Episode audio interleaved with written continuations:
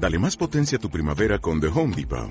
Obtén una potencia similar a la de la gasolina para podar, recortar y soplar con el sistema OnePlus de 18 voltios de Ryobi desde solo 89 dólares. Potencia para podar un tercio de un acre con una carga. Potencia para recortar el césped que dura hasta dos horas. Y fuerza de soplado de 110 millas por hora. Todo con una batería intercambiable. Llévate el sistema inalámbrico OnePlus de 18 voltios de Ryobi. Solo en The Home Depot. Haces más. Logras más. Esta es una producción de Grupo Fórmula. Encuentra más contenido como este en radioformula.mx. Muy buenas tardes, yo los saludo. Soy Eduardo Ruiz Gil y aquí en Grupo Fórmula, radio, televisión, internet y redes sociales. Hoy estoy en la ciudad de Cuernavaca, Morelos. Allá en McAllen, Texas, está Ramsés Pech. Buenas tardes a todos, les mando un abrazo y un saludo. En la Ciudad de México, Liliana Alvarado. Hola, ¿cómo están todas y todos? Encantada de estar aquí. Hugo Páez. Hola, ¿qué tal? ¿Cómo están todos? Un abrazo. Y Álvaro Rattinger, que siempre está bien y de buenas. Siempre bien y de buenas, Eduardo. Contento de estar con ustedes de nuevo. Bien, hoy fue la clásica conferencia de prensa del presidente los días 20 del mes, en donde la secretaria de Seguridad y Protección Ciudadana, Rosa Isela Rodríguez, presume los logros del gobierno federal Hoy los presumió al presentar los datos de incidencia delictiva actualizados hasta agosto pasado. Aseguró que el homicidio doloso disminuyó 14.6%, que es el agosto más bajo desde hace cinco años en materia de este delito. Así lo dijo. ¿Es cierto lo que aseguró Rodríguez? No, no lo es. No lo digo yo. Lo dicen las cifras que nos da a conocer mes tras mes el Secretariado Ejecutivo del Sistema Nacional de Seguridad Pública. En agosto pasado se contabilizaron 2.224 homicidios dolosos, que son 2.3% menos que en julio, 0.3 menos que los de junio, 8.5% menos que los de mayo tres y medio por ciento más que los de abril, 1.8 más que lo de marzo y 16.7 por ciento más que los de febrero y casi 8 por ciento más que los de enero. Un análisis de tendencias nos muestra que el número de homicidios va al alza. En total, en el periodo enero-agosto de este año, el número de homicidios dolosos fue de 17.466. Para los mismos periodos de años pasados, los totales fueron de 19.187 en el año 2018, 19.640 en 2019, 19.616 en 2020 y 19.188 en 2021. Estos números, ¿qué nos indican? Que sí, que en lo que va de este año los homicidios están muy abajo de los años anteriores, 9% abajo de los de 2018, 11% abajo de los de 2019, otro 11% que de los de 2020 y 9% de los de 2021. ¿Quién sabe de dónde obtuvo sus datos Rosa Isela? Porque si bien agosto de 2022 es el mes de agosto más bajo desde hace cinco años en materia de este delito, como ella lo dijo, no es 14.6% más bajo, como lo aseguró, por lo menos de acuerdo con los datos del Secretariado Ejecutivo, que nos indican que los 2.224 homicidios dolosos de agosto de este año son 13.3% menos que en 2018, 9.9% menos que en 2019. 13% menos que en 2024 y 7% menos que en 2021. Por más que le busqué, no encontré ese famoso 14.6 que ella nos presumió. La secretaria también afirmó que el delito de feminicidio se redujo 33.6% en los primeros ocho meses de este año, cuando se contabilizaron 600 casos. Sin embargo, lo que dijo no cuadra con los números ya que este año se han registrado 6.4% más casos que en 2018, 7.7 menos que en 2019, 3.7% menos que en 2020 y 13.2 menos que en 2022, pero tampoco yo pude encontrar el 33.6% que ella nos presumió. En el periodo enero-agosto de este año se registraron un millón cuatrocientos treinta y cinco mil delitos del fuero común. Esto es 6.1% más que en 2021. Cada año durante este gobierno han ido en aumento los delitos totales. Entonces, ¿qué pasa? Que estamos cada vez más siendo víctimas de los delincuentes. Y ojo, ¿eh? Estos no son los delitos totales, el 1.434.801, porque de acuerdo con la encuesta nacional de victimización y percepción de seguridad pública 2022, que el INEGI difundió hace tiempo, en septiembre del año pasado, dijo, durante 2001 se denunció e inició una carpeta de investigación en únicamente el 6.8% de los delitos. En 93.2% de los delitos no hubo denuncia o no se inició una carpeta de investigación. Es cierto que hay avances en la lucha contra la delincuencia, que hoy son menos las personas que se sienten inseguras en el estado en que viven. No mucho, ¿verdad? Pues en 2018 era el 79.4 y ahora son el 75.6. Sin embargo, hay que decirlo, los avances son mínimos.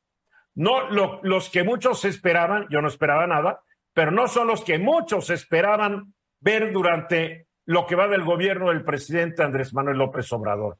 Son los números, los números no mienten, y más son los números oficiales. Álvaro. Mira, Eduardo, creo que una de las frases que más me ha tocado decir en este programa es que percepción es realidad. Eh, pueden decir lo que quieran en la mañanera, pero tomando el mismo dato que tú utilizaste, la misma fuente, la encuesta nacional de seguridad pública del INEGI, que es el gobierno, eh, dice que 67% de la población de 18 años o más considera inseguro vivir en su ciudad, punto. Entonces, nosotros podemos hablar... Y perdóname, y es el 75.6% los que consideran inseguro vivir en su estado. Exacto, sí, exacto. Me, ganaste ese dato. 72% de las mujeres se sienten inseguras y 60%, o sea, son datos realmente lapidarios que surgen de la misma fuente. Esto es bien importante para los que nos están escuchando. La fuente es la misma, el gobierno. Y no debería haber disonancia en los datos, Eduardo, porque es la misma fuente. Eh, pero sí entiendo que es un problema que tiene que ver con cómo lo mides, cómo lo interpretas, cómo, pero yo me centraría mucho más en la percepción, porque para el mexicano percepción es realidad. Bien, pero yo por más que busqué los porcentajes de Rosa Isela, pues no los encontré. Hugo, Oye, Eduardo, y también hay que decirlo, esta, esta forma equivocada de dar los números ya se les está haciendo costumbre. Eh, tal vez piensan que nadie los va a verificar, pero es, es increíble cómo eh, difieren del secretariado ejecutivo eh, cuando, no debería de, cuando no deberían de, de, sesgarse ni siquiera una décima, porque al final del día están utilizando ese tipo de información. Y también hay que comentar que estos números a través de, mediante, avanza, mediante avanzan los meses, se van rectificando y normalmente van subiendo porque hay un recaudo que después se hacen, se hacen alguno, algún tipo de precisiones. Ahora, lo que me llama mucho la atención también es que no nada más se trata, por ejemplo, del subsecretario este, Verdeja de, de, de, la Secretaría de Seguridad eh, Pública, de Rosa Isela, sino que también aquí están involucrados, porque ya en la mañanera estuvieron el general Luis Crescencio Sandoval, Luis Rodríguez Bucio, el comandante de, la Guardia Nacional, el, el, almirante Ojeda, o sea, realmente digo, no sé, no sé qué está pasando con todo este problema que hay en el país. Pues de modo que le vayan a decir a Rosa Isela que está mal, a qué ingenuo, qué ingenuidad, si todos se van a echar porras. Pues a mí me parece que eh, en sintonía con lo que dice Hugo Eduardo, no nada más somos víctimas de los delitos que tú mencionas, pero sí somos víctimas de una falta de homologación de la información eh, eh, y eso es un problema. O sea, nos hemos acostumbrado a que no pasa nada si el presidente dice datos que no son, a que los datos del, del presidente o incluso también, como en este caso, de personas de su gabinete no concuerdan con los datos oficiales de las instancias que están encargadas justamente reportar esos datos. No puede ser eso, eh, eh, Eduardo, y sí lo tenemos que denunciar cada vez que suceda. No debe de ser. Yo creo que, mira, yo quiero suponer que Rosa Isela usó otros parámetros pero no los veo. Eso es decir que los feminicidios descendieron el 33.6 en los primeros ocho años, ocho meses del año. Cuando los comparo con los primeros ocho meses de cuatro años previos, pues no aparece ese 33.6, que es la única manera de compararlo. Además, ahora, porque si ella lo quiere comparar por lo que ocurrió en 1923, bueno, ahí no entré a los datos. Ramsés. Yo creo que, a ver, son estadísticas que cuando tú corres una estadística te sirve para corregir algún error o alguna variación. La pregunta es, ¿todos estos datos para qué lo están utilizando? Ya van varios años de anteriores administraciones, la actual y las que van a seguir, pero la incidencia de número de personas que están falleciendo por el crimen, ya sea organizado o no organizado por consecuencia de femicidio, siguen al alza. ¿Para qué tantas estadísticas, para qué tanto presupuesto al INEGI si nadie está utilizando para corregir el error? No, yo te voy a corregir a ti. El número de homicidios no sigue al alza. Acabo de dar los números. Van a la baja. Pero no van a la baja como lo dijo Rosa Isela, pero van a la baja. Tú acabas de decir todo lo contrario, ¿no? Te recomiendo cheques los números que publica el Secretariado Ejecutivo del Sistema Nacional de Seguridad Pública. Dos millones de personas han sido arrestados, detenidos en la frontera México-Estados Unidos, claro, del lado de Estados Unidos. Hay que aclarar, yo le explicaba a un funcionario en la mañana, que de esos millones y pico, dos millones cuatrocientos noventa y tres mil 723, dato cortesía de Hugo Páez, a quien sí le creo el dato a propósito, pues de repente aquí hay quien cuestiona los datos que das.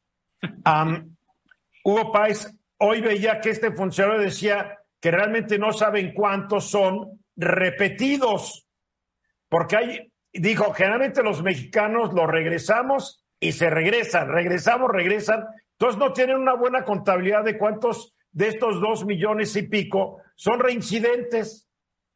Sí, él calcula, Eduardo, que un 22% de mexicanos repiten en un promedio un 22% están regresando. Aquí el problema, eh, Eduardo, que está prendiendo alarmas es que se han disparado algunas migraciones de otros países no usuales. Los países más usuales que han conservado más o menos la misma tendencia, bajó en la pandemia, pero han conservado la misma tendencia, son Guatemala de frontera, eh, El Salvador y este, Honduras. En este caso, el problema que están viendo muy fuerte es cómo se ha disparado la migración de Venezuela, por ejemplo. Nada más hablando entre el mes de julio y agosto, este agosto pasado, subió entre julio y agosto 43%. O sea, estamos hablando de que eh, 25.300 venezolanos fueron, eh, digamos que, eh, detenidos para ser repatriados, por un lado.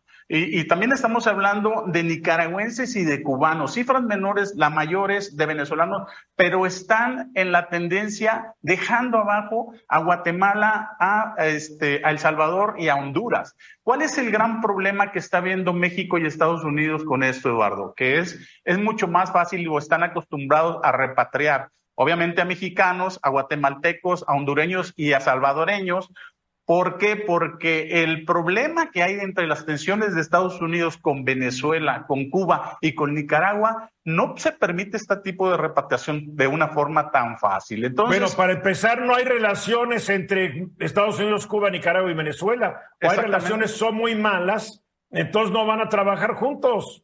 Sí, definitivamente. Entonces, vaya, eh, analistas eh, están comentando de que México está haciendo una especie de labor intermediaria para que venezolanos sí, se vayan hacia allá, igual nicaragüenses, igual cubanos. Sin embargo, tampoco existe la mecánica ni los datos certeros. ¿Qué quiere decir esto? Que imagínate que en, el mes de los 25 mil nada más venezolanos, pues que se quede en la mitad de muchísimo en México. Y si estamos hablando, por ejemplo, también de cubanos, de nicaragüenses, junto con da los países más pegados a México. Y yo creo que aquí también es un gran problema porque eh, las leyes que han estado cambiando en Estados Unidos sobre el tratamiento migratorio imposibilitan o cuando menos lo que hacen es avientan a los migrantes hacia México. Entonces, no es fácil lo que están viendo ahorita, es un fenómeno muy especial que ni siquiera los, los este, funcionarios de, del ICE de Estados Unidos, por ejemplo, del Departamento de Aduanas y, y una parte del Departamento de Migración, de la, de la Border Patrol y demás, este, se explican por qué está pasando esto, por un lado. Ahora, pues por no otro se puede lado, dar abasto también- para empezar, ¿no? ¿Perdón? No se dan abasto. No se dan abajo. Exactamente. Ahora estás La pregunta de- es ¿por qué, por qué están pasando por México como si pasaran por su casa? Bueno, se supone que hay una contención muy fuerte. Creo que en, en estas, eh, eh, hoy en la mañana y ayer en la tarde se reunió Ken Salazar con los, con los este, gobernadores de la frontera sur de México. Para los que no están- saben, para los que no son do- doctos en la materia, ¿quién es Ken Salazar? Ken Salazar, el embajador de Estados Unidos en Ah, México. gracias- gracias Y- por decírmelo, y- gracias. Bueno, Ken Salazar que está comentando, por ejemplo, que pues sí van a tratar de la, la única solución que está concordando Joe Biden, el presidente de Estados Unidos, con este Andrés Manuel López Obrador es eh, crear condiciones para que se queden en sus países. A mí se me hace verdaderamente fantasioso que vayan a crear condiciones para que se queden en Venezuela, o en Cuba o en Nicaragua, para empezar. Eso por un lado. Por otro lado, el hablar de casi 2.5 millones de personas que están constantemente en los últimos 11 meses, ni siquiera es un año, ¿eh? son los últimos 11 meses, tratando de pasar, o que fueron, digamos que, este, capturados en Estados Unidos para repatriarlos, es un flujo que hay que entenderlo, que no nada más es en una sola dirección. Constantemente están tratando de entrar, tratando Claro. de entrar, y sobre todo los mexicanos, ¿no? Bien. Liliana, A mí la verdad eh, me impresiona mucho la falta de creatividad de los políticos. ¿Hace cuántos años, si no es que décadas, hemos oído que la estrategia para evitar la migración de, de toda la región latinoamericana hacia Estados Unidos es crear las condiciones para que en dichos países, ¿no? Este, no, no requieran salir huyendo por las distintas razones por las que la gente huye, ya sea en busca de trabajo o por el pandillerismo o por la, la situación que sea, es el mismo discurso de hace décadas, el que hemos oído. A ver, ¿Cuáles pero o cuántas a ver, Liliana, condiciones se han ta- generado para evitar esto? pero Liliana, ¿a poco tú les creíste? Por amor de Dios. No, pero es que por eso Mira, digo, los países centroamericanos. No, no, no, es que mira, los países, los países latinoamericanos están atrasados desde que se independizaron. Corruptos. Hay mucha corrupción. Ha habido un saqueo general, tanto por empresas nacionales como transnacionales. Una cosa es el discurso y otra cosa es que les creas, Liliana. Sí, exactamente. Te veo ofendida como si les hubieras creído. Eh, no, no, es que ya cansa. O sea, cansa lo A- mismo durante a mí no décadas me que, cansa, que- a mí no me oír cansa lo porque- mismo, o sea, A ver, ¿cuántos de ustedes están cansados? Porque yo nunca les he creído, por eso no me cansan. Pero a ver, ¿tú estás una cosa- cansado, Álvaro? Pues yo no nada más no estoy cansado porque no me sorprende. En, en realidad hay una disonancia y creo que ahí Liliana y yo coincidimos entre los discursos y las acciones. Y, y lo Pero, que eh, pero eso ocurre en todo el mundo y con todos los bien, temas. pero, pero no, no porque ocurra en todo el mundo tenemos que estar de acuerdo. Eh, no, ya que- sé, pero ¿cómo les crees en primera instancia? Pues mira, Eduardo, es simple. Son gente que eligió el pueblo o eligió el país, eh, que supuestamente están preparados, que argumentaron estar preparados y dicen que es la solución. Yo lo que te quisiera decir es que además de lo que está diciendo Hugo y reforzando lo que está diciendo Liliana, es que estos problemas también está el tema de, de los problemas de cambio climático. O sea, desde eh, hay una serie de organizaciones que han dicho que hay una correlación importante en cambios del, del, del clima y shocks y temas, ve Claro. lo que está pasando en Pakistán, hay, Claro. hay lagos interiores con gente moviéndose. Entonces, si no tenemos un- una aproximación rigurosa y holística al problema y decir que mandando dinero a una región se va a resolver, vamos a seguir con estos problemas, punto. Bien. Ramsés, brevemente. Bueno, eh, el 12 de septiembre que hubo la reunión donde, vinieron varios representantes de Estados Unidos, se firmaron acuerdos con universidades de California y también varias formas de poder tener mano de obra calificada. Aquí el problema de la migración es que, por ejemplo, en Texas se crearon empleos, 40 mil empleos, pero faltan ingenieros y varios ramos que pudieran cubrirse por medio de gente que pudiera migrar forma legal con conocimiento, que eso es lo más importante que tendríamos que estar viendo en una migración. Pues sí. Para concluir, Hugo. Bueno, aumentó el 30% de naturalización en Estados Unidos en el último año. Yo creo que esto también es, es, un, es un dato muy importante, pero sin embargo, en México y Estados México y Estados Unidos, fuera de toda ideología, se tienen que poner de acuerdo, porque este problema realmente donde ellos saben que lo pueden detener con mayor eficacia es antes de pasar el istmo. No se van a poner de acuerdo porque es un arma política para destruir al rival político. Por favor, mensajes. Cada quien en donde tiene que estar utilizando eh, un sistema que se llama Zoom. Peripecias. Bueno, también cuando íbamos al estudio de repente se iba la luz y mientras la planta de emergencia se prendía, pues ahí estábamos todos. Porque, ¿cuál es el, viejo dicho, la ley de Murphy? Si algo puede fallar, fallará. Y otra de las leyes de Murphy dice, si algo puede fallar dos veces, fallará dos veces.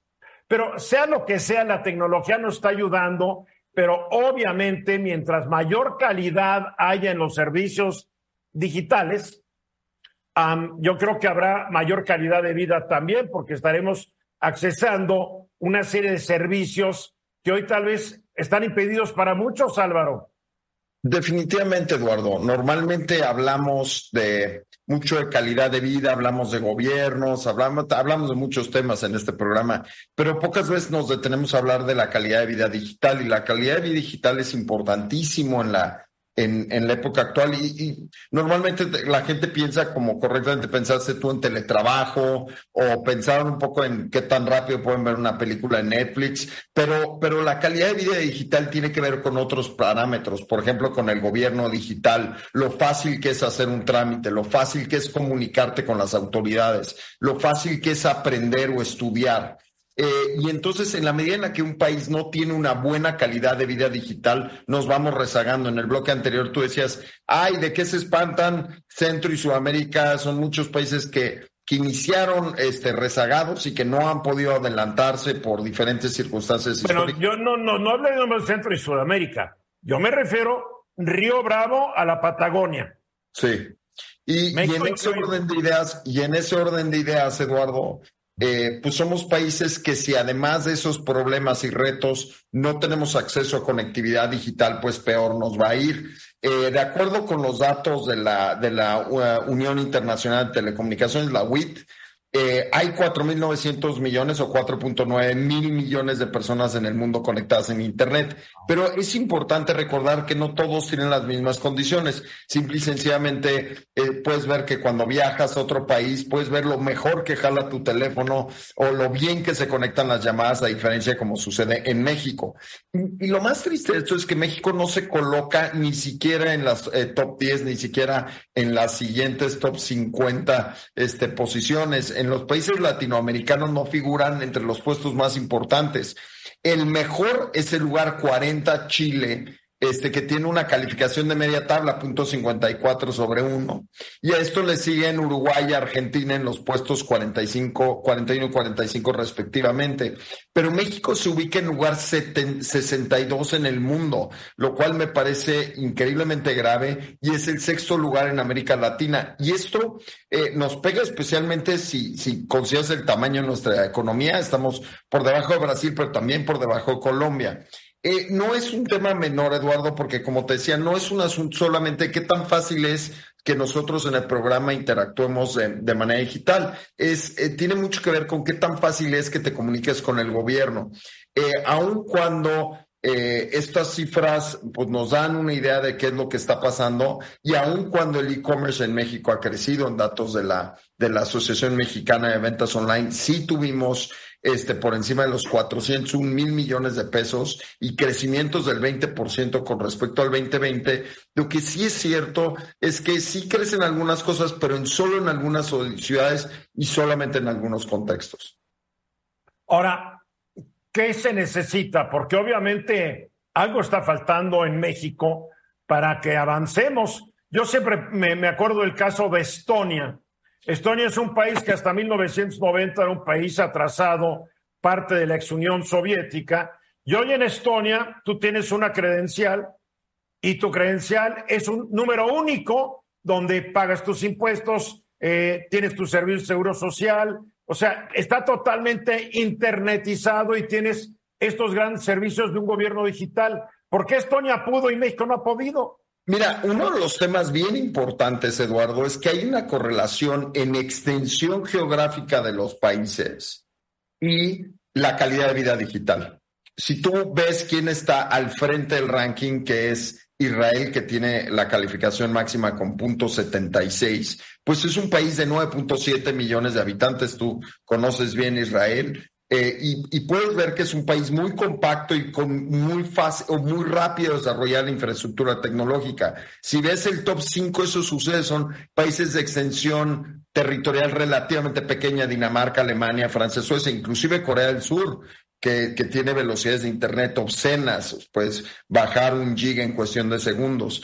Eh, y vemos países con mayor extensión, los vemos en problemas. De hecho, en el top 10 no figura Estados Unidos y tiene que ver también con la extensión. Entonces, ese es un factor. Y el segundo es la intervención del gobierno en el desarrollo de la infraestructura, que esos dos temas están correlacionados. No hay una línea pues hay que ser país chiquito, hay que, hay que, hay que perdóname, si mañana cada estado de los Estados Unidos me separara, no creo que avanzara mucho, ¿eh? Ojo, yo no dije que hay que ser pequeño, dije, hay una correlación entre extensión territorial y velocidad y calidad de Internet, porque en ese ejemplo Japón es un país que durante tres, me parece que son 15 años ya, ha tratado de lanzar iniciativas de gobierno digital y ha fracasado y ha dedicado muchísimo dinero. Japón. Entonces tampoco es un tema de ser chiquito te voy a ir mejor.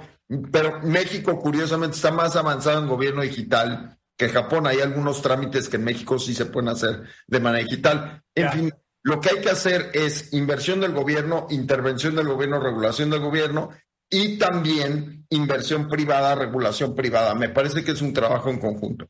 Yo diría intervención inteligente del gobierno, porque a veces el gobierno parece que es un retrasado mental con sus intervenciones, que lejos de promover, frena.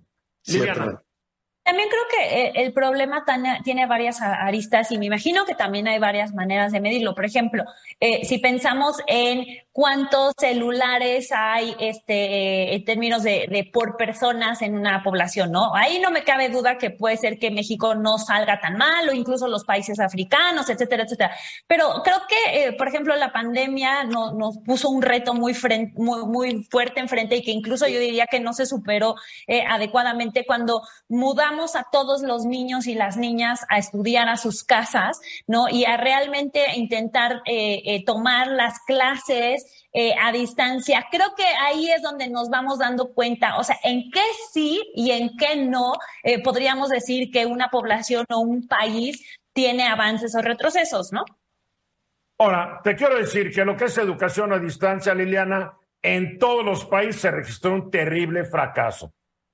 En ningún país puede presumir que les fue bien con la pandemia y la educación a distancia. ¿Por qué? Porque ninguno estaba bien preparado para enfrentar una situación como esa. Hugo René Páez Miramontes. Oye, Álvaro, este, para esta parte de extensión territorial se había pensado mucho en la red de satélites, y red de satélites a nivel privado y red de satélites a nivel interpaíses y demás, pero en realidad creo que ha habido grandes problemas porque esto ya tiene años planeándose y no pasa nada. ¿Cuál, qué, cuál es la situación de esto? Es interesante que lo menciones. Eh, al inicio de la intervención o de la invasión de Rusia y Ucrania, uno de los ejes de mantener comunicado Ucrania fue el uso de tecnología Internet satelital, mucho basado en la tecnología de Elon Musk. Esto eh, ciertamente haría diferencia en México, pero, pero es un asunto también de costo. O sea, también tienes que ver cuál, qué, cantidad tan importante de poblaciones rurales. Yo que, que puedo este, jactarme, conocer gran parte del país, la he recorrido en coche, este, conozco centros desde los más pequeños hasta los más aislados. Si tú vas a San Juan Chamula y esto ya me siente, esto ya me suena campaña presidencial. No, no, no, no, Eduardo, no, no, para nada. Pero lo que te puedo decir es que conozco bastante. ¿Estás lanzando? Álvaro, vas a presumir que le has dado la vuelta al país? No, no, no. Independiente, independiente. te puedo decir, te puedo decir que. Te puedo decir que si tú vas a, a, a, a municipios en Michoacán o vas a eh, yo qué sé, Cosamaloapan, Veracruz, lo que vas a encontrar es que la conectividad a Internet es relativamente baja, normalmente tienen una o dos compañías de las que tienen depender. Entonces, es un asunto de infraestructura e inversión, Hugo. A ver, Ramsés, brevemente. Rapidito, una buena noticia. El presupuesto 2023 se le asignó 30 mil millones de pesos a la Comisión Federal de Electricidad para lo de Internet, lo que está haciendo el programa. Y la otra buena noticia que en octubre... ¿Y cómo sabes que sí se van a dedicar a Internet y no a tapar agujeros? Porque ahí está en el presupuesto etiquetado. Ahí dice para qué. Bien, buena noticia. Para concluir, Álvaro, nos quedan 20 segundos. Pues lo que concluiría es que hay que invertir, hay que tomar este tema en serio y hay que estarlo monitoreando para mejorar y es un esfuerzo de la iniciativa privada de la mano de naturalmente una inversión pública. Estos son, son empresas que se tendrían que entender como, como inclusive la prestación de electricidad en el país. O sea, y para eso necesitamos leyes fiscales, leyes laborales, que, laborales que incentiven la inversión en estas industrias. Por, algo no están invirtiendo. Por, supuesto. Y certidumbre ante todas las cosas. Mensajes. Mis queridos compañeras y compañeros, de qué, qué política, qué, bien me vi, ¿verdad? Compañera y compañeros. Bien, bien. A ver, recuerdan que le faltaban 11 votos a Morena y sus aliados para poder lograr eh, modificar el artículo quinto transitorio de la Constitución, que al modificarlo va a permitir que eh, el ejército siga haciendo labores policíacas hasta el 2018, 2028. ¿Se acuerdan que le faltaba 11 votos? Pues ahora nomás le faltan 10, porque resulta que un senador llamado Raúl Paz Alonso, panista de Yucatán, decidió que hoy se va a afiliar a Morena. ¿Será que algo le encontraron? Porque este, este senador, pues trabajó en el ISTE allá en Yucatán. Después trabajó en Liconza, allá en Yucatán. Y no es por nada, pero en el ISTE y en Liconza se han hecho muchas tranzas. Creo que tú podrías saber del tema, Hugo. Muchas tranzas a nivel federal y a nivel estatal. Es sorpresivo cómo este senador Sete de repente vio la luz y dijo, después de toda la vida de militar en el PAN, he decidido que Morena es la religión verdadera. Entonces ya nomás le faltan 10 votos a Morena. ¿Qué tal, Hugo? ¿Tú conoces a este senador que para mí es un total desconocido. Tal vez lo conozca Álvaro, porque estudió en el TEC de Monterrey. Yo también estudié en el TEC de Monterrey. Eso no es garantía de, de, ningún tipo de ética ni de moral. Pues, ¿Te acuerdas que el presidente siempre dice que los del TEC de Monterrey son fifís? Pues ahora ya tiene un senador fifí en las filas de Morena y apunten el nombre de un traidor total que se llama Raúl Paz Alonso. Bueno, traidor al PAN y como tú dices, hubo capaz de que le llegaron a la conciencia. Por supuesto, a ver, Germán, Germán, este también, el que fue este Germán presidente del PAN, Germán Martínez Cázares, y también Gaby Cuevas. Sí, caray, ¿cómo, cómo ven la, la religión verdadera, verdad? Como tú dices. Por supuesto, así índice contra pulgar, índice contra pulgar. Así bien, es. Bien, estamos hablando sobre la calidad de los servicios digitales, un tema muy relacionado que tú traes hoy a colación, a querida compañera. es, eh, eh, Liliana, es sobre los fraudes en línea. Así es, la gente aprovechando lo digital se está haciendo rica ilegalmente. Claro, y bueno, pues como bien nos comentaba Álvaro, eh, evidentemente, pues a partir de la, de la pandemia, pues eh, cada vez hay mayor eh, uso de las herramientas digitales. De manera concreta, el comercio electrónico, pues tuvo un boom. Yo diría que, que si bien no tengo este dato, pero en la mayoría de los países del mundo, no tanto deseo de los consumidores, sino por necesidad. No había otra, no había posibilidades de salir en muchas ocasiones a las tiendas a comprar. Eh, pero bueno, esto también eh, es muy importante mencionar que tuvo o trajo algunas desventajas. Algunas de ellas se relacionan con el hecho de que pues los delincuentes cibernéticos, eh, Eduardo y compañeros, se han ido sofisticando cada vez más, ¿no? Así como cada vez más puedes hacer mayores transacciones, mayores este, compras por la vía electrónica, pues también están este, los delincuentes cibernéticos cada vez más atentos a cómo eh, pueden, pues digamos que, eh, burlar eh, ciertos candados de seguridad y, y, sobre todo, pues a, a las personas, ¿no? pues para robarles no solamente su dinero, sus identidades, sus datos personales, etcétera, etcétera, ¿no? Eh, y aquí tenemos unos datos eh, muy interesantes de la Comisión Nacional para la Protección y Defensa de los Usuarios de, Servicios Financieros, que es conocida como eh, la, la Conducef. Y la Conducef nos muestra que, pues en efecto, el número de estafas en línea ha aumentado recientemente.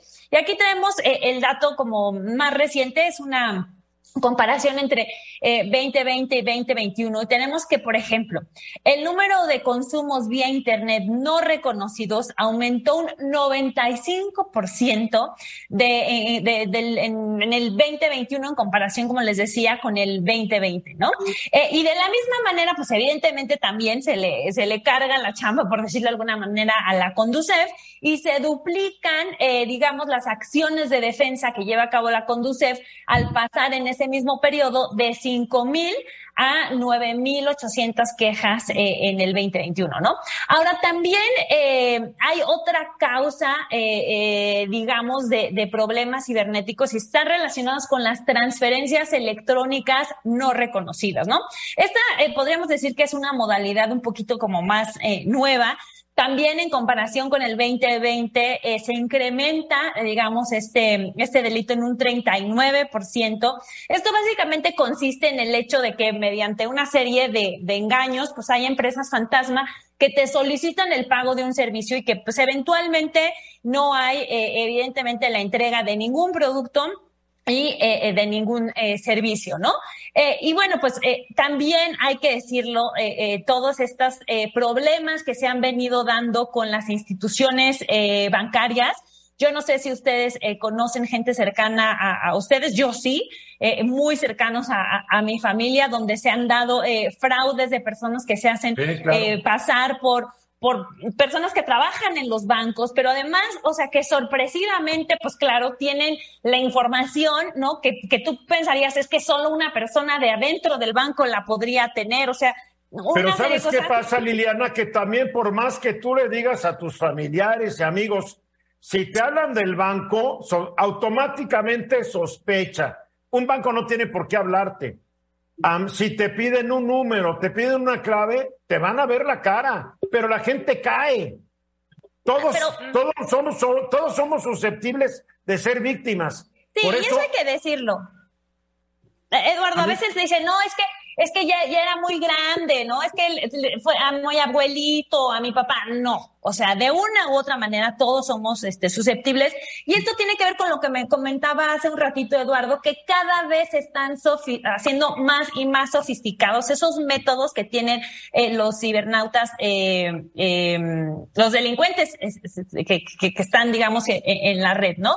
Eh, y bueno, pues evidentemente también, Eduardo, todo esto nos lleva a, y tú lo has mencionado muchísimo también en el programa, en que tenemos que tener también mucho cuidado con las redes sociales y, y, todo el tema de la privacidad y cómo nos manejamos ahí. Eh, en el WhatsApp, tú me consta que en el programa has dicho, a ver, ¿qué se puede hacer para que no, este, digamos, las personas empiecen a pedir rescates con tu número eh, de WhatsApp? ¿Qué se puede hacer en, en, en, en, Facebook? Este, ¿Qué se puede hacer? Pues, eh, de manera general, en, en todas las eh, redes sociales, ¿no? Al a final, ver. Eduardo. A ver, es que ya vi muchas manos que se levantan y yo no te quería interrumpir porque después van a decir que soy mal educado y tú te sientes muy fácilmente. Pero Ramsés, tú habías levantado la mano, querías hablar si te daba permiso. Liliana. Ah, no, nada más, con, nada, nada más comentarle una buena noticia. El 12 de septiembre, México ya anunció su intención de unirse a la Declaración de Reglas de Privacidad Transfronteriza Global del Foro de Cooperación Económica de Asia-Pacífico. Entonces ya México se está comprometiendo y hay que ver si esto es el resultado que se puede realizar. No creo que eso sirva de nada. Álvaro. Bueno, es que yo con el comentario de Ramsés, o sea, me, te juro, me dio acidez, voy a hacer un comer, voy a tener que tomarme un este, lo seco algo ahorita. Lo, que, a ver, esos acuerdos de privacidad no han servido este, nunca. Entonces no, no van a servir una vez más porque son muy complejos, la gente no los entiende. Y ojo, los fraudes están hechos para presentarse de tal manera que cae, si vez son más complejos. Entonces tenemos que ser, tenemos que ser muy justos con los radioescuchas y, y televidentes ahorita. Eh, lo que hay que hacer es revisar dos veces todo, no hay de otra. Los mails están muy bien hechos, llegan de gente que crees que conoces, hay hackeos muy complicados, claro. Eh, chats eh, muy complicados, escriben, te mandan mensajes y te dicen ayúdame. Entonces, lo que hay que hacer es verificar todo verbalmente. Mensajes, tenemos que ir a mensaje, regresamos. Exactamente 31 minutos después de la hora. A ver, mi querido Ramsés Pech, hoy, hoy, hoy vienes muy filosófico y nos quieres hablar de por qué no estás de acuerdo con el presupuesto y que le den dinero a los pobres.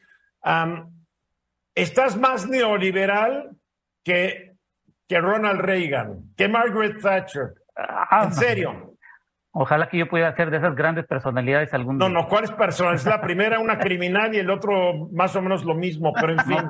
para mejorar los errores que han hecho ellos. Bueno, ¿cuál es lo principal que, he estado yo revisando, Eduardo, del presupuesto? El presupuesto de 2022 y 2023 es corrupto. ¿Y por qué lo digo que es corrupto? Corrupto quiere decir que rompe la estabilidad de las personas sintiéndose cómodas y cómo está corrompiendo el presupuesto 2022 y el 2023 en gran parte porque dentro del gasto programado en, la, en el desarrollo social está lo que se llama protección social. En ese rubro de protección social, donde están algunos de los programas que son buenos y otros, depende cómo los están dando, resulta ser que cuando yo lo comparo con el desarrollo económico, que es donde está lo que se da la Secretaría de Turismo, Agricultura y Pesca, la Secretaría de Energía, Transporte y todo lo que se refiere al desarrollo económico, resulta ser que la protección social para el 2023 está 11% por arriba del desarrollo económico. ¿Qué le estamos apostando en este presupuesto del 2023? Corromper a los individuos que tienen y quieren estar dentro de un programa y por lo cual van a estar alineados a estos tipos de programas social, pero no van a dar un crecimiento al país. No puedo creer que en México, hoy que estamos viendo que la tasa de interés en la Fed va a subir en los próximos, que el miércoles lo van a anunciar que va a subir, en México va a subir, seguimos apostando sobre todo a la protección social. No estoy en contra de los programas sociales en su totalidad. Algunos no dan un conocimiento. Y lo otro que no estoy de acuerdo es que seguimos pensando que la migración, como el tema que dio Hugo al inicio, nos está dando una gran cantidad de divisas que están ingresando a nuestro país. Ahora el presidente de la mañana dijo que vamos a dejar de exportar. Le estamos apostando que las divisas van a incrementar los ingresos en este país y por ende van a tener una mayor cantidad de recaudación. Eso es totalmente falso. los dineros que mandan los migrantes no se meten para pagar impuestos, es para el gasto que se tiene en corto de las familias.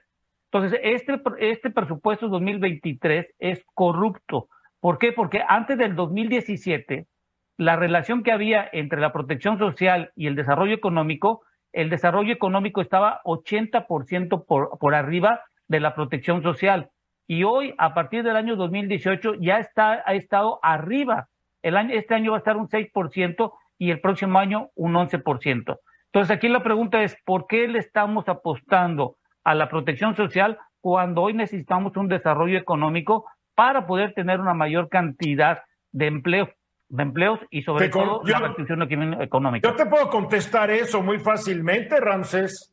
A ver, Eduardo, ilumíname. El sistema educativo ha fallado desde hace siglos y la mayoría de la gente es incontratable para lo que tú estás pensando. La mayoría de la gente no está adecuada para la economía del siglo XXI y la tienes que ayudar y la tienes que mantener, te guste o no te guste el destino de tus recursos. No todo mundo en este país ha tenido la oportunidad de nosotros de poder contar con una educación. La mayoría de la gente, y tú las conoces, mi querido Ramsés, son sumamente defectuosos en lo que es su instrucción formal. Entonces estás diciendo que para todos ellos hay trabajo, Por favor, tú eres empresario, ¿por cuánta gente tienes que pasar a vez para contratar uno? La verdad es, yo creo que este discurso, este discurso neoliberal de que no hay que ayudar a la gente, hay que darles trabajo, Está muy bien si la gente tuviera las habilidades para desempeñar un trabajo como los que exige la economía de hoy. No, pero, no estoy de acuerdo contigo con eso, no estoy de acuerdo contigo con eso, porque los programas sociales que se tienen, por ejemplo, para ayudar a los muchachos que salen de las universidades, no les ayuda para tener conocimiento. Hay ciertos programas que hay que revisar y eso la Cámara de Diputados lo tiene que revisar este Mi querido Ramsés, el problema empieza desde el kinder. Por favor, analiza. No, tampoco. El sistema educativo en México está fallido, fallido. tampoco le están dando presupuesto al 2023, no está creciendo el presupuesto ni en salud ni en educación. Pero es que nunca les han dado presupuesto y cuando se los daban se los clavaban, por favor. Bueno, pero se supone que ahorita no. Se supone. Álvaro. Mira, yo creo que el concepto de meritocracia es sumamente romántico y que también en cierta medida le lava las manos al gobierno de un rol del gobierno y el gobierno tiene que interceder. Yo, yo no soy un, proponente del gobierno grande ni, ni, ni omnipotente, pero sí creo que el gobierno tiene un rol en regir. Ahora, cuando hablamos de un, de un sistema de meritocracia, Ramsés, perdón, pero solamente funciona en etapas de estabilidad y ahorita lo que estamos viviendo es automatización, inteligencia artificial, cambio de roles, cambios de puestos. Entonces, con mayor razón tiene que haber intervención del gobierno y trate de pensar en lo que lograron los tigres asiáticos en los ochentas. Lo primero que hicieron fue una política de upworking y de reskilling, que, que son palabras que tienen que ver con generar nuevas habilidades, pero no en los jóvenes. Lo hicieron en personas que tenían arriba de 40 años, porque eran los que podían cambiar la economía rápidamente. No hay en México una política de entrenamiento a personas que se educaron en los 60 pero, Álvaro, pero en Corea y en todos los países ya venían con una buena instrucción elemental y secundaria, lo cual en México no, no es el caso.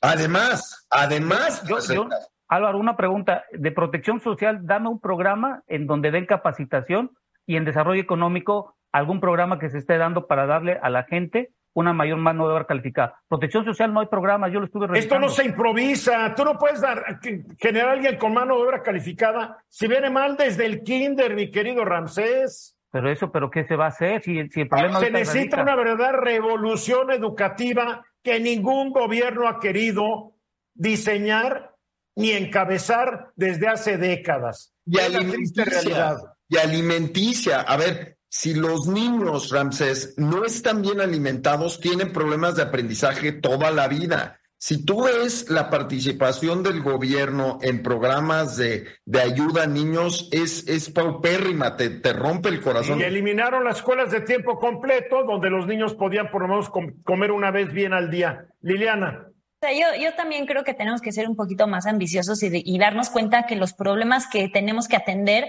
son mucho más profundos. Yo estoy de acuerdo, la capacitación es necesaria, pero cuando tienes una población con unos niños que están desnutridos, que no pueden ni siquiera poner atención en, en una clase, ¿no? Porque están desnutridos, con niños que tienen una salud eh, eh, eh, que deja mucho que desear, que ni siquiera pueden llegar a la altura que deberían por esa misma... Que no tienen este, lentes, Liliana, no pueden ver el pizarrón. Que no pueden Entonces, es una serie de carencias mucho más profundas que no, decimos que, que, que, el tema de la capacitación, el tema de la generación de empleo no sea importante. Es muy importante, Ramses, pero sí tenemos muchos otros temas más importantes antes que llegar ¿no? Al tema de la capacitación, al tema de empleo, etcétera, etcétera. No quiere decir que el gobierno no lo debe de atender todo al mismo tiempo. Claro, también tenemos personas que se están graduando de las preparatorias y no tienen a dónde ir, ¿no? Entonces, ¿a dónde van? Al crimen organizado porque no hay empleo. Claro, todo es importante.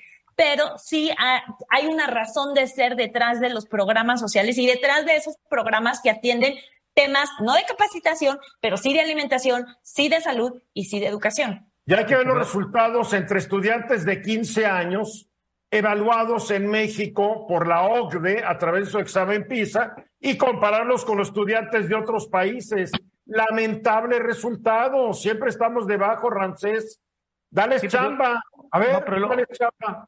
No, pero lo que yo te quiero entender es que protección social no es lo mismo que desarrollo económico y estamos desatendiendo el desarrollo económico. Nos queda muy claro, pero no puedes darle trabajo a quien no está capacitado para trabajo. Les tienes que dar para poder comer.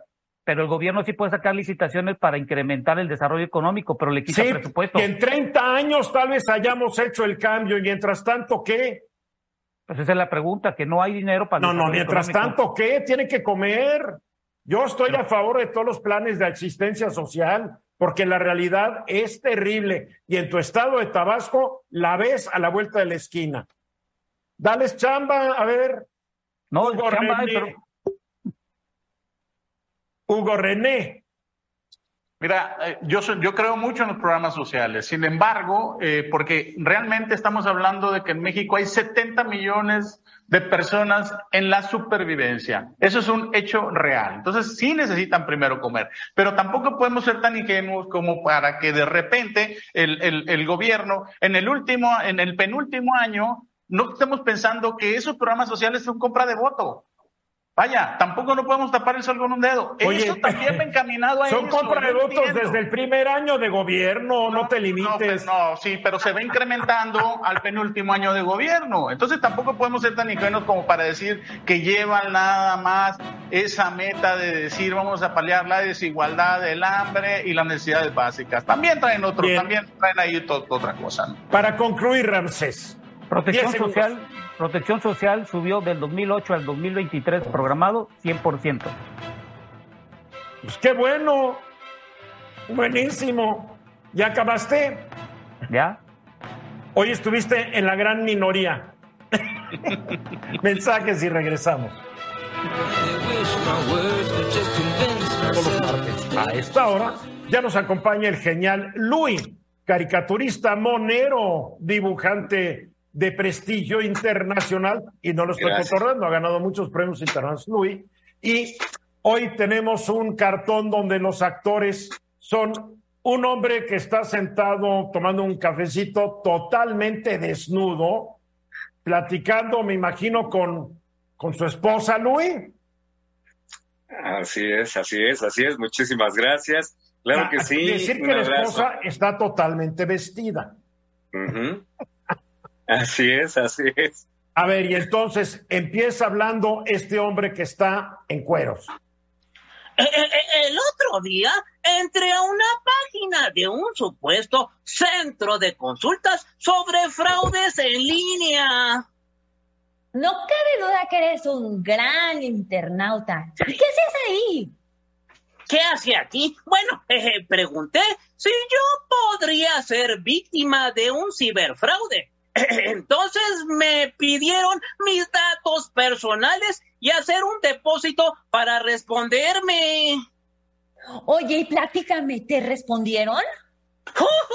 Sí, pero en los hechos no me contestaron mi pregunta y me dejaron sin un solo peso. Moraleja, Luis, que no hay que dar datos a quien te los pide y no sabes quién es. Exactamente, así es. Esa es la gran Muy bien. Muy bien. A ver rápidamente tu celular para que la gente abre pidiéndote eh, información sobre tus cursos, los dibujos que haces de la gente, etcétera, etcétera. Claro que sí, con todo gusto para nuestros amigos. Estoy a sus órdenes en el 55 27 16 02 97. Si llaman de eh, el extranjero con la ADA más 52, repito, 55 27 16 02 97. Estoy a sus órdenes. Será un placer. Muchas, muchas gracias. Muchas gracias a ti, estimadísimo Luis. Gracias, un abrazo. Gracias, equipo. Gracias. Gracias. Oye, Liliana, yo creo que sí tienes futuro en la actuación, ¿eh? Lo voy a considerar, Eduardo. La verdad, la verdad. Un plan B. Am, estoy viendo que otro sismo en Cualcomán, Michoacán, y asustó a la gente en Guadalajara que tuvieron que desocupar varios edificios. Ahora fue de 5.4 grados. No como el de, el, de, el de ayer, pero sí es para asustar a cualquiera. ¿eh?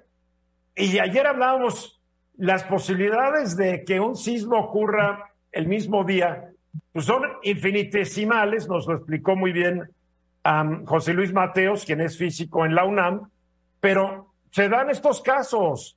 El otro día estaba yo oyendo la posibilidad de que uno sea uno por la, posibilidad de que tal espermatozoide fecundara tal óvulo y, y, uno de nosotros aquí resultara, también son una entre millones. O sea, existen las posibilidades remotas, ¿no?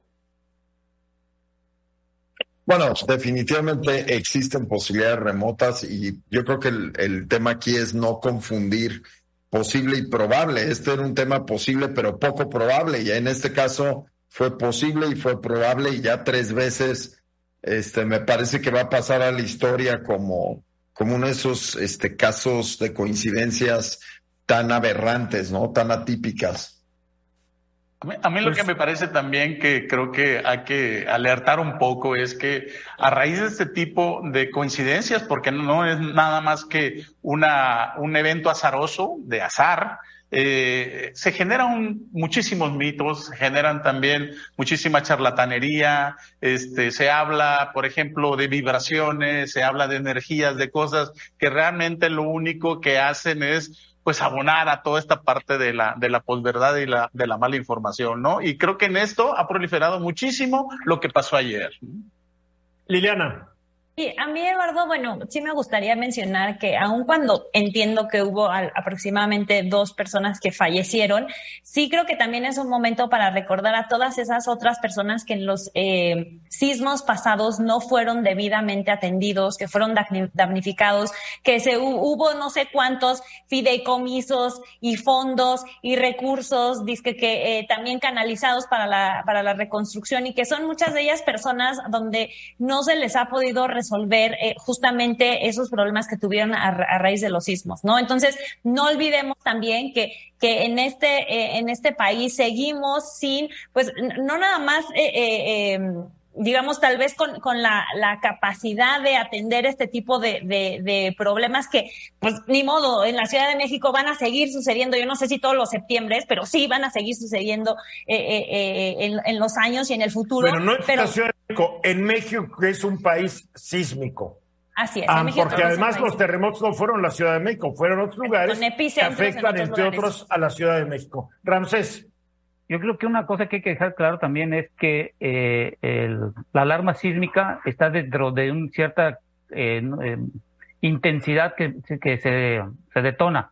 Hay que dejar claro que en la Ciudad de México hay movimientos, no cada hora, pero hay movimientos que no percibimos muchas de las veces y lo que hay que tener en claro, creo que Protección Civil tendría que estar evaluando por zonas y por, por lugares cuáles son las infraestructuras que se están siendo dañadas, porque cada vibración depende cómo fue construido. Entonces hay que tener mucho cuidado, no sobre todo los edificios que se están construyendo en los últimos años, sino los que ya tienen una cierta cantidad de tiempo y que han pasado por un número de sismos y vibraciones que se han tenido. Álvaro. Mira, yo creo que creo que en este grupo somos muy críticos correctamente en muchas acciones del gobierno en la iniciativa privada. Yo lo que diría ayer es que al final del día el simulacro se llevó, se llevó a cabo y que eso salva vidas y que eso hay que aplaudirle al gobierno. Y hay que aplaudir también a que la alarma sísmica con todos sus efectos, se, se reportaron 123 alarmas que no funcionaron, en su mayoría funcionaron. Y eso es algo que rara vez nos tomamos el tiempo de decir, Bien, qué bueno, porque ojo, esos simulacros tienen que ver con personas que están dentro este, de sus oficinas organizándose, organizando su equipo de trabajo. Yo por lo menos a todos sus voluntarios no me resta más que decirles gracias, porque, porque salvan vidas con esas acciones. Bueno, y el, saldo de ayer son 97 inmuebles dañados. y dice el gobierno de la Ciudad de México que los va a reparar con su presupuesto. Ah, Ahí sí yo tal vez resulta que soy un poco más neoliberal que, que Ramsés Pech, porque yo creo que quien tiene un inmueble y tiene los recursos para repararlo, debería repararlo y no con los dineros de un país cuyo gobierno pues, nunca alcanza la lana, ¿no? si alguien es dueño de un edificio, me imagino que tiene los recursos para poder arreglarlo, ¿no? Pero no nada más eso, Eduardo, sino que también Ah, hubo mucha negligencia a la hora de construir y eso corresponde a una responsabilidad y no por eso el gobierno va a gastar dinero de todos, ¿no? Para, a ver si lo hacen mejor arreglar estos porque todavía no arreglan unos del sismo del 85, ya no digo del 17, pero en fin, palabras vienen, palabras van, promesas se hacen, promesas no se cumplen, y aquí seguimos, y ya nos vamos. Lidia Alvarado, gracias. Gracias, bonita tarde. Gracias, Ramsés Pech, con cuidado tu Gracias, vuelta a casa. Hugo René Páez Miramontes. Gracias. Álvaro Rattinger. Gracias a todos. Yo soy Eduardo Ruiz Gil y muchas gracias a ustedes. Y mañana estoy de vuelta aquí a las 3:30 de la tarde en Grupo Fórmula. Sigan en Fórmula. Esta fue una producción de Grupo Fórmula. Encuentra más contenido como este en radioformula.mx.